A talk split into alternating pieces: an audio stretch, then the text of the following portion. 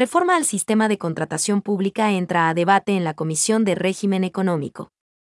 La Comisión de Régimen Económico inició el estudio del proyecto de reformas a la Ley Orgánica del Sistema Nacional de Contratación Pública, presentado por el asambleísta Marco Troya, quien explicó los alcances y objetivos de su propuesta. El parlamentario sugirió revisar el uso del proceso del régimen especial de contratación pública, el mismo que estaría beneficiando a la contratación de consorcios.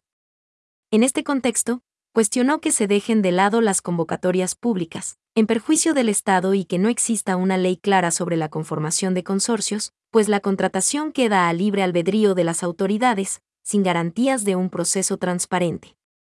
Al respecto, propuso que se incluya en el proyecto la figura de concurso público para elección de consorcios que deseen prestar sus servicios a entidades públicas.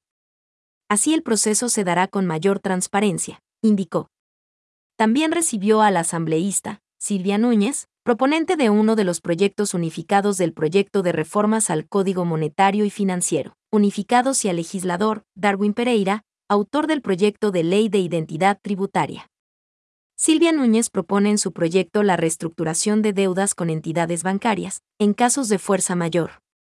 He planteado una salida para los ecuatorianos por deudas con la banca que han golpeado a las familias por la pandemia, pérdidas de empleo, enfermedades catastróficas y otros casos extremos, argumentó.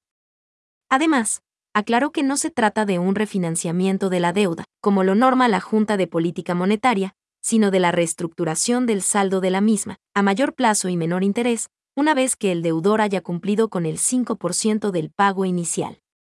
Darwin Pereira, en cambio, planteó ampliar las responsabilidades de cobro en casos de quiebra de las empresas hacia los accionistas, en vista de que se han presentado empresas fantasmas a las que no se ha podido cobrar la deuda por no existir un representante real. Se suma a su propuesta la renegociación de la deuda, siempre y cuando el deudor pague el 20% de la misma, así como la implementación de una tabla de renegociación que permitirá identificar el monto a pagar, según la condición de la empresa.